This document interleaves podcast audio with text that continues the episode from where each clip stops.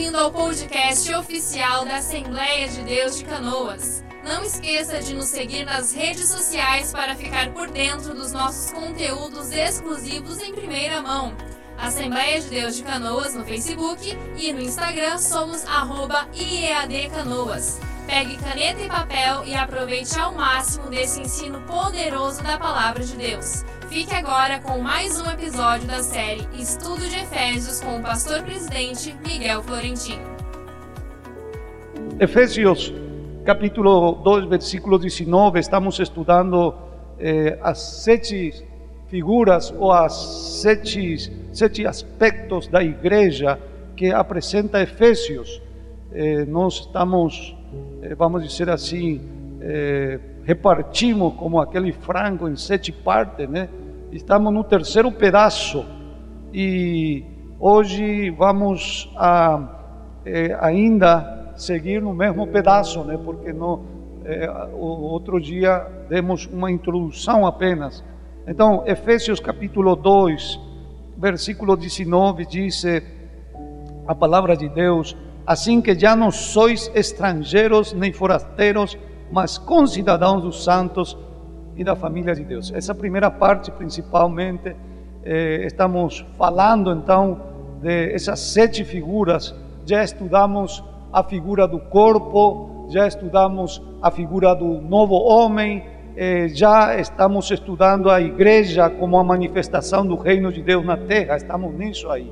E hoje vamos entrar eh, no princípio governante que existe no reino de Deus. Eh, todavia, eu quero lembrar apenas eh, da aula passada, onde nós falamos que o reino tem estatutos. E assim como a Constituição Nacional, no meu país, pelo menos, eu disse para você que tinha três tipos de lei: os direitos, as obrigações e as garantias. Não sei se aqui no Brasil também tem esse, esses três tipos de, de lei. O irmão, o irmão Gabriel, bem-vindo, irmão Gabriel. Sou coordenador, esqueceu de você, está escondido lá atrás e não foi apresentado. Fica em pé, irmão Gabriel. Ele é o nosso secretário é, do, do nosso novo, do nosso novo, como se diz? Diretoria, nossa nova diretoria. Bem-vindo, irmão Gabriel. Deus abençoe. Existem essas três leis, ou aqui no Brasil só tem as duas? Três leis. Então, três tipos de lei existem, irmão, que são esses, esses direitos, obrigações e garantias. Nós já falamos eh, quarta passada, citando a Bíblia, inclusive, de quais eram nossos direitos, quais eram nossas obrigações e quais são as nossas garantias. Apenas mostramos algum exemplo. Se você quiser seguir estudando e buscando e procurando, você vai achar qualquer quantia de, de, de, de lei desse tipo na, no, no Estatuto eh, do Reino. Então, eh, sentido, existe esse princípio governante que nós vamos a estudar. Também falamos do capítulo 3, versículo 17 de Efésios, onde diz: Para que Cristo habite pela fé nos vossos corações, a fim de, estando arraigado e fundado em amor, podemos perfeitamente compreender com todos os santos qual seja a largura, o comprimento, a altura, a profundidade, e conhecer o amor de Cristo que excede todo entendimento para que sejais cheios de toda a plenitude de Deus. Deus quer que sejamos cheios da plenitude de Deus. Amém, igreja? Como igreja, Deus quer que nós sejamos é, cheios da plenitude de Deus, mas para isso nós precisamos garantir que Cristo mora pela fé nos nossos corações. Agora, obter Cristo é muito importante. Por isso nós temos que crescer na fé. Ontem estava compartilhando com o círculo de oração eh, quatro características eh, da fé eh, como, como semente. E estava dizendo para elas que a fé tem que ser viva, sim? A fé tem que ser viva. Fé morta não funciona no reino de Deus. A fé morta não tem obra. A fé morta é do diabo. Diz que o diabo crê e se estremece disse, mas é morta, não faz nada na sua vida, mas a fé viva é aquela que faz. Em segundo lugar, a fé tem que ser crescente, ou seja, não é uma coisa estática, é dinâmica. Tem que crescer na nossa vida a fé, tem que avançar na nossa vida a fé. Em terceiro lugar, a fé tem que frutificar, tem que ter frutos de arrependimento na nossa vida, tem que ter frutos de ganhar alma na nossa vida, tem que, ser, tem que ter obras na nossa vida. E em quarto lugar, essa fé se multiplica, porque não tem nada mais contagiante que a fé. A fé, quando alguém tem fé, eles dizem para nós, assim como Josué e Caleb: vamos, vamos, vamos pegar e vamos comer vivo como pão este gigante. Eles diziam, por quê? Porque tinha fé. Então a fé é contagiante. Por isso é que multiplica, por isso é que é, avança. Então, diz a passagem aqui, temos que conhecer. Essa palavra conhecer, irmãos, é uma palavra que significa experimentar o conhecimento não somente intelectual, como já disse a semana passada, a palavra conhecimento no grego na Bíblia existe dois tipos, uma que é gnosis e outro que é roidas. Gnosis ou gnosco eh, significa esse conhecimento intelectual que a gente entende, que a gente tem um conceito. Mas o roidá é mais um conhecimento experimental. O roidá é quando eh, você experimenta, eh, é, um, uma, é, é uma questão subjetiva, não uma questão objetiva. Eu não tenho nenhuma bala. Alguém tem uma bala por aí? Ninguém tem bala, né? Antigamente todo mundo usava bala, né? Chiclete. Hoje em dia ninguém mais usa bala nem chiclete, né? Mas o senhor tem, me, me, me empresta aí, a, bom, me dá, porque não, não me emprestar a bala. Muito bem, irmão José, muito obrigado. Olha só essa bala. Amém? Aqui nós temos uma bala, irmão. E essa bala, é, você, eu digo para você que é uma bala. E você aí diz assim: Você está vendo essa bala, irmão? Amém? Esse é um conhecimento objetivo. Esse é o é, ou gnosi, que fala no grego e que está escrito isso na Bíblia. Quando a gente tenta, a gente tenta ler a Bíblia em grego, não lemos ainda, mas tentamos ler alguma palavra, né? E está escrito gnosco. Então é gnosis, gnosco é um conhecimento objetivo. Você conhece, sim? Você sabe que é uma bala.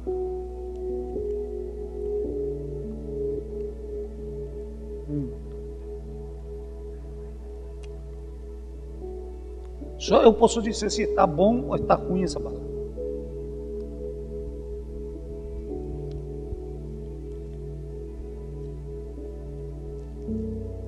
Só eu posso dizer que gosto tem essa bala.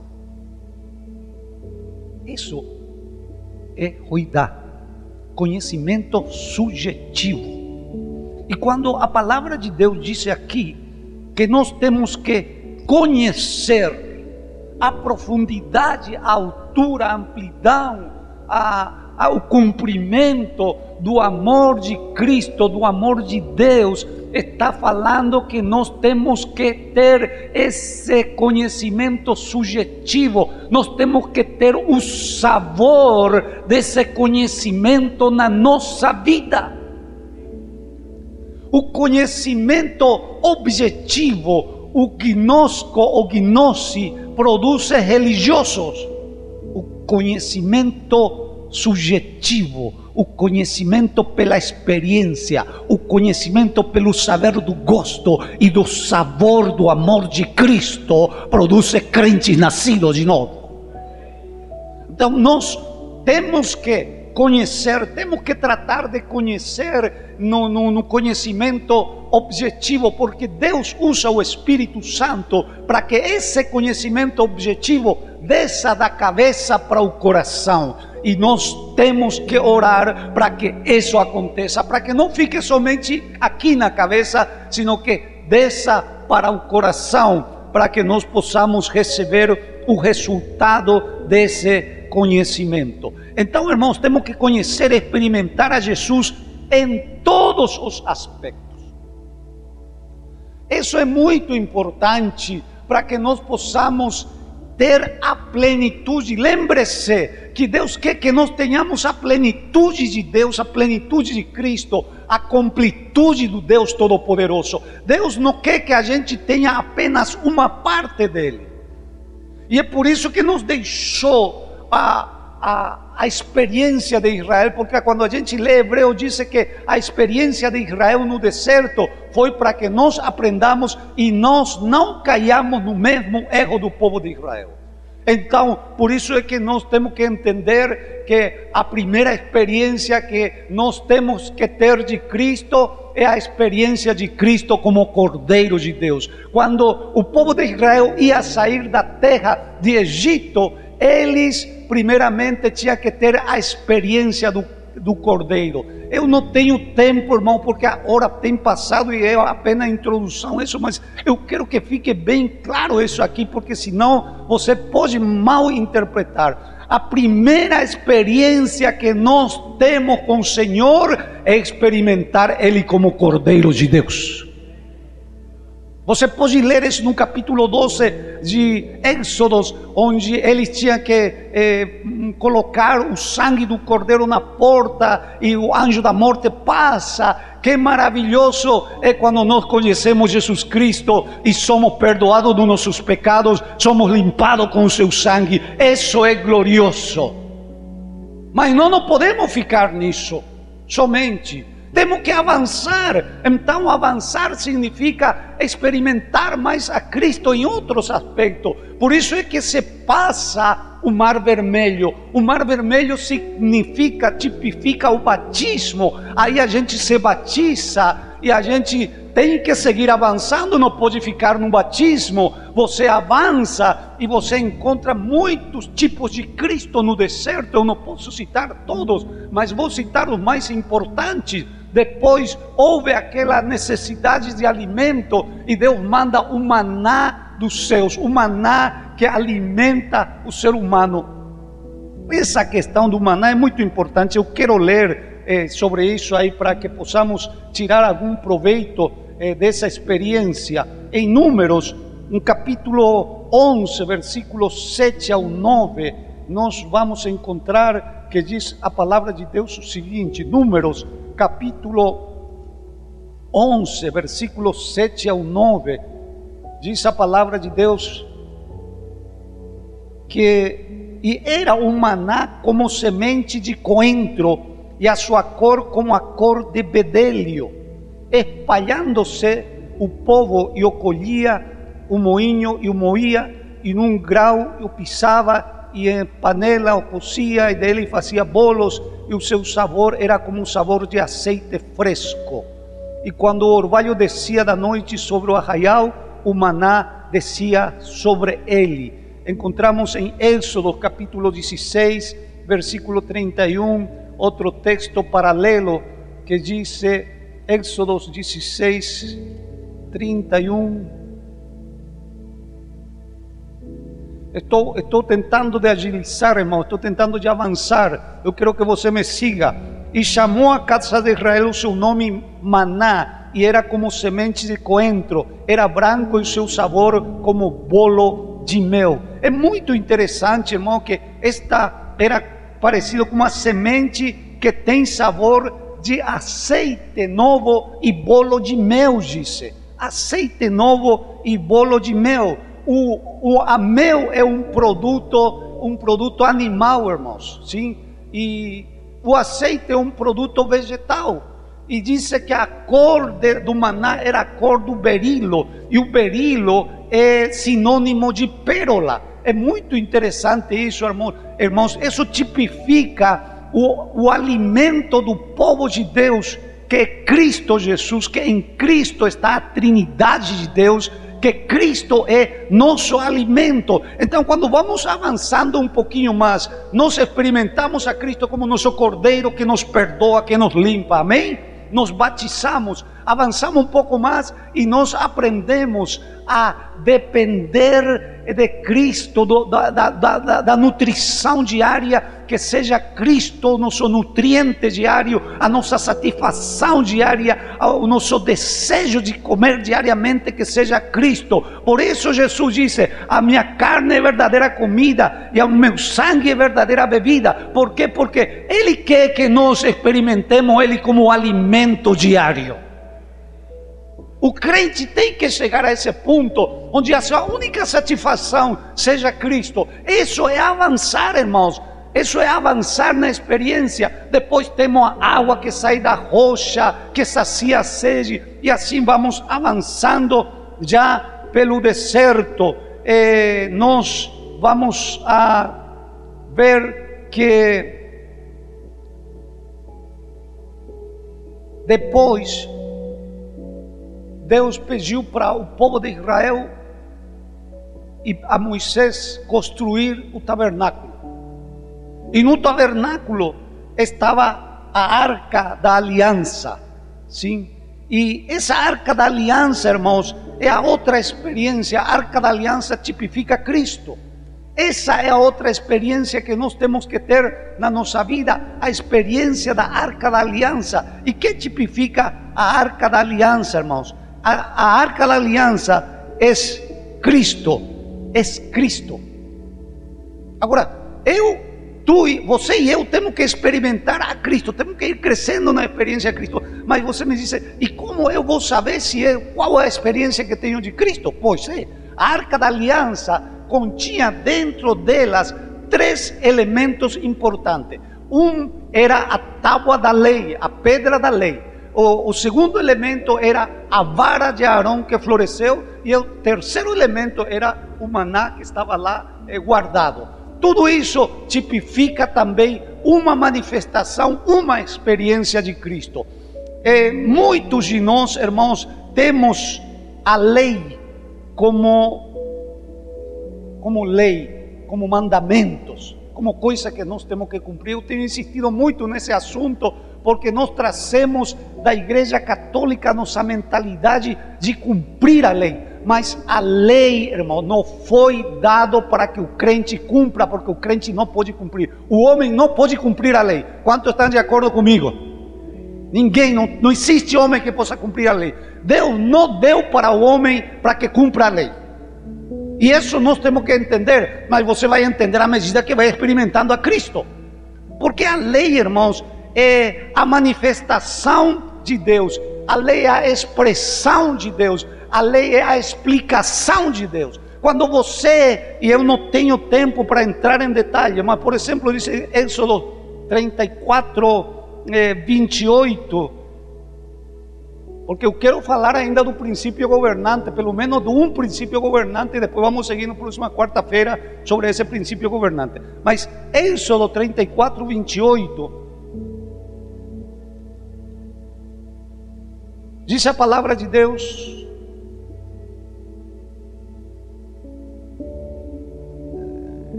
E esteve Moisés ali com o Senhor 40 dias e 40 noites. Não comeu pão, nem bebeu água, e escreveu na tábua as palavras do concerto. Aqui diz os dez mandamentos. Tem uma tradução que diz as dez palavras. Alguém tem a tradução das dez? Você tem as dez palavras, diz. As dez palavras, ou seja, a palavra, o logo de Deus, diz. No princípio era que coisa? Era a palavra, era o logo, sim? E quem era a palavra? É? Que diz São João capítulo 1. Abra sua Bíblia e, e vai saber que diz São João capítulo 1, versículo 1. No princípio era o Verbo e o Verbo era Deus. E o Verbo estava com Deus. Então, palavra aqui, essas dez palavras, os dez mandamentos, como é conhecido, é apenas a explicação de Deus, é o próprio Deus tentando se explicar para o homem. E aqui na arca tipifica o caráter dele mostrado para nós. Porque se você estuda os dez mandamentos, você vai encontrar que nos dez mandamentos se, se manifesta o Deus celoso, nos dez mandamentos se manifesta eh, o Deus eh, santo, nos dez mandamentos se manifesta o Deus de amor, no dez mandamentos se manifesta o Deus da justiça, no dez mandamento se manifesta o Deus que é fiel. Então, todas as características e todo o caráter, a explicação de Deus está nos dez mandamentos. Então, essa, essa tábua dentro da arca tipifica o caráter do próprio Deus dentro de Cristo, porque a arca tipifica Cristo. Por isso diz a palavra de Deus que Cristo era um com Deus, porque Cristo tinha Deus e expressava a Deus na sua vida. Então, o crente, quando experimenta Cristo de verdade na sua vida, ele tem Cristo na sua vida e ele tem a lei escrita no seu coração, ele tem impressa no seu coração, a lei imprimida dentro dele, e ele naturalmente começa a viver, a expressar as características de Deus, as características de fidelidade, a característica de justiça, a característica de santidade, a característica de fidelidade. Por quê? Porque o crente tem Jesus Cristo no seu coração. Ele não precisa se esforçar. Ele não precisa estar uh, dizendo cada dia, ah, eu tenho que cumprir a lei. Não, não precisa, porque a sua vida é espontânea, é natural, é uma vivência, é vivência espiritual normal. E à medida que vamos crescendo, estamos dizendo que estamos avançando, amém? Estamos crescendo, estamos avançando, nós avançamos e conhecemos, experimentamos a Ele como, eh, como a vida que nos dá esse caráter, experimentamos a Ele como a vara que nos faz florescer na autoridade de Deus. Crente que tem Cristo na sua vida tem autoridade de Deus. Jesus disse: Toda autoridade me é dada nos céus e da terra. E em outro momento disse: É aqui vos dou autoridade. Então temos Cristo temos autoridade. E o maná escondido, esse maná que está escondido lá na arca, que depois vamos receber na eternidade também, esse maná escondido na arca, nos fala da dependência absoluta de Deus. Jesus Cristo nos ensinou que na sua tentação no deserto, ele venceu, irmãos, três tentações: a tentação da religiosidade, da religião, a tentação é, da, da a, a, primeira tentação foi a tentação da subsistência, sim. Converte essa pedra em pão, tem fome, converte essa pedra em pão. E Jesus disse: Não, não vou cair nessa tentação, porque eu dependo de Deus. Não só de pão viverá o homem, sino de toda palavra que sai da boca de Deus. Quando você começa a experimentar a Cristo como um maná escondido, você aprende a depender de Deus em todas as coisas. Quando falta dinheiro, quando falta o pão de cada dia, quando está em uma situação de necessidade, que, de, de, de, de, carência de vida, você tem que aprender a depender absolutamente do Senhor.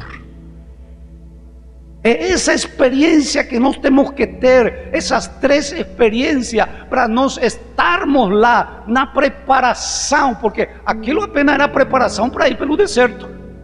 Ainda não estava tudo pronto, era preparação. A arca e o tabernáculo era preparação para ir pelo deserto. Mas nós, como crente, temos que experimentar a Cristo dessa maneira. E, e esse tabernáculo, irmãos, e a arca estava no centro do povo de Deus. Nós temos que entender que se nós não chegamos a experimentar a Cristo como o centro da nossa vida, o centro da nossa vida, nós não podemos nos mover para cruzar o deserto e chegar à terra prometida. Eu não sei se você está entendendo o que eu estou falando esta noite. Muito mais do que crer e começar a ser crente. É muito mais do que isso. Deus tem, Deus tem muito mais para nós que isso, meus irmãos. E depois, depois disso aí, irmãos, depois disso aí, depois de que o povo tinha que ter no centro a, a, a arca e o tabernáculo, sabe que? O povo tinha que levantar um exército. Tinha que levantar um exército para fazer a guerra contra o inimigo de Deus.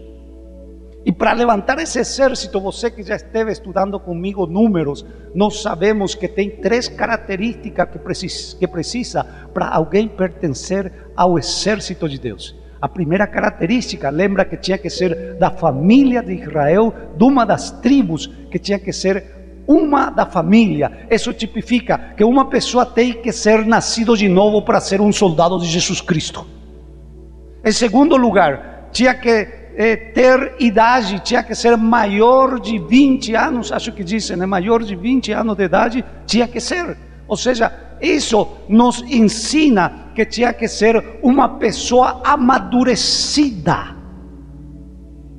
Não é qualquer um que é soldado de Cristo. Soldado de Cristo é aquele que nasceu de novo e que é uma pessoa amadurecida espiritualmente. Tem muita gente que não é madura espiritualmente, irmão. Nem humanamente é madura, nem humanamente é madura. Tem 50, 60 anos e pensa como criança ainda.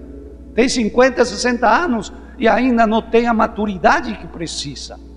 É impossível que esse seja parte do exército, é impossível que esse seja parte dos, dos guerreiros que vai pelejar a batalha para avançar e cruzar o deserto.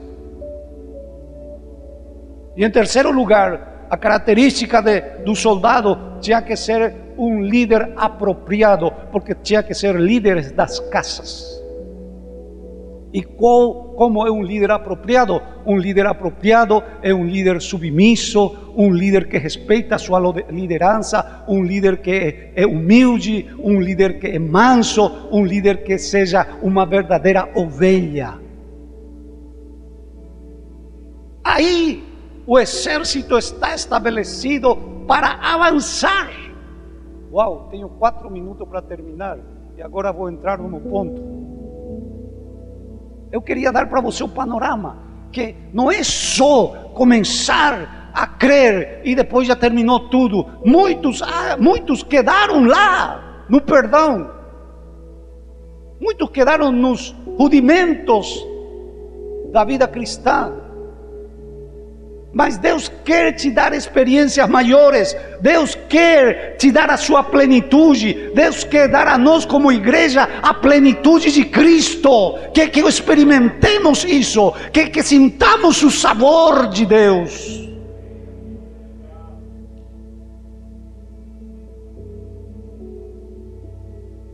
O primeiro princípio governante que Deus deu à sua, à sua igreja a, a, a Israel e, e, portanto, a nós, está em Éxodo capítulo 40, versículo 36.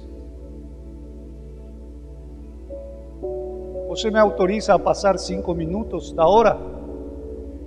Amém? Assim não vou me apressar tanto. Mas diz o capítulo 40, versículo 36. Diz: Quando, pois, a nuvem se levantava de sobre o tabernáculo, então os filhos de Israel caminhavam em todas as suas jornadas. Se a nuvem, porém, não se levantava, não caminhavam até o dia em que ela se levantava, porquanto a nuvem do Senhor estava de dia sobre o tabernáculo e o fogo estava de noite sobre ele, perante os olhos de toda a casa de Israel em todas as suas jornadas. Aqui encontramos o primeiro princípio governante do povo de Israel e tem que ser o primeiro princípio governante de uma igreja que deseja atuar no reino de Deus e que deseja conquistar a terra prometida e que deseja ter autoridade do reino de Deus. Esse princípio governante chama-se a presença de Deus que guia as vidas. Aqui encontramos a presença de Deus manifestado como nuvem e a presença de Deus manifestado como fogo. E diz a palavra de Deus: se essa nuvem ou esse fogo, seja de noite ou seja de dia, hum, se movia, então o povo de Israel se movia. Quando não se movia, eles não se moviam.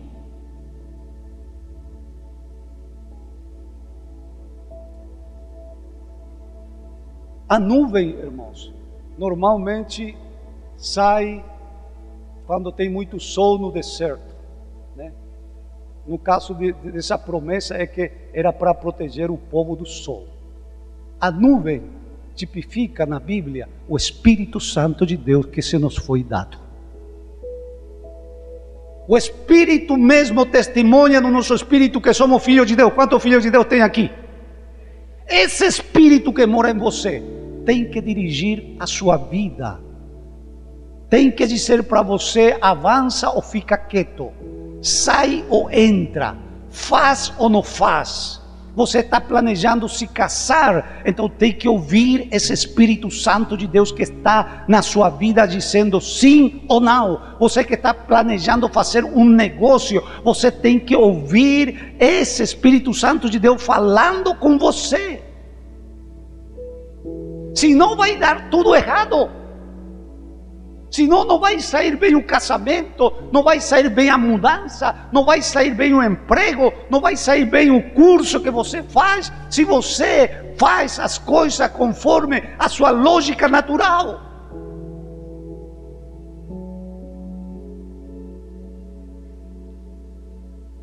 Mas muitas vezes o nosso espírito não está afinado com o Espírito Santo porque estamos lutando, porque estamos decaídos, porque estamos com dificuldade, a nossa alma está emaranhada, tem a palavra emaranhada, emaranhado aí dentro e a gente não pode captar, não pode ter a sensibilidade do Espírito Santo. Se que que disse o Espírito? Porque não temos paz.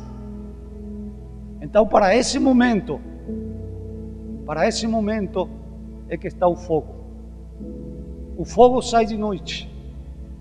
Quando tem a noite na sua vida que você não pode, não pode ouvir a voz do Espírito Santo, não consegue porque a sua alma está muito confusa. Então aí, nessa noite da sua vida, para isso está o fogo, para guiar a sua vida.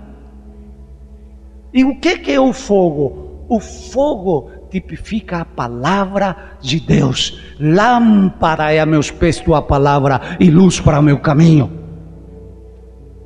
No original, disse o pastor Edgar, está dizendo outro dia que diz tocha. Tocha é a meus pés tua palavra.